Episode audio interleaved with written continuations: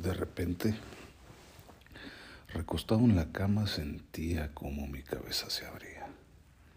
Volaban las ideas, el pecho se partía en dos ante los latidos del corazón. Retumbaba y eran las ganas de volar de aquella alma que se sentía aprisionada.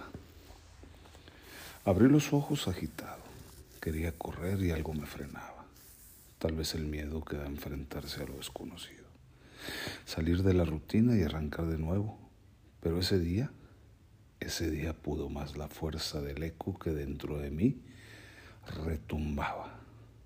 Y el cuerpo, el cuerpo a pedazos se caía, se estremecía, se desmoronaba. Aún no sabía lo que estaba por venir, por sentir, por aprender, por vivir y a pesar de los tropezones, de los chingazos que te das y que te da la vida, aprender siempre valdrá la pena e invariablemente es y seguirá siendo una asignatura pendiente.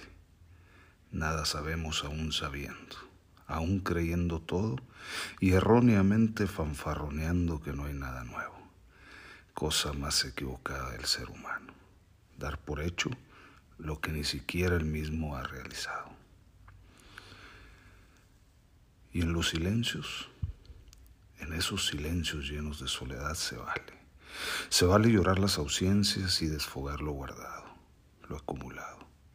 Son esos días nublados y grises que también tienen su encanto. Y ahí, en la oscuridad que abraza el alma, de rodillas ante los embates de la vida, pero siempre, siempre con la fuerza de seguir adelante, ahí aceptamos y avanzamos.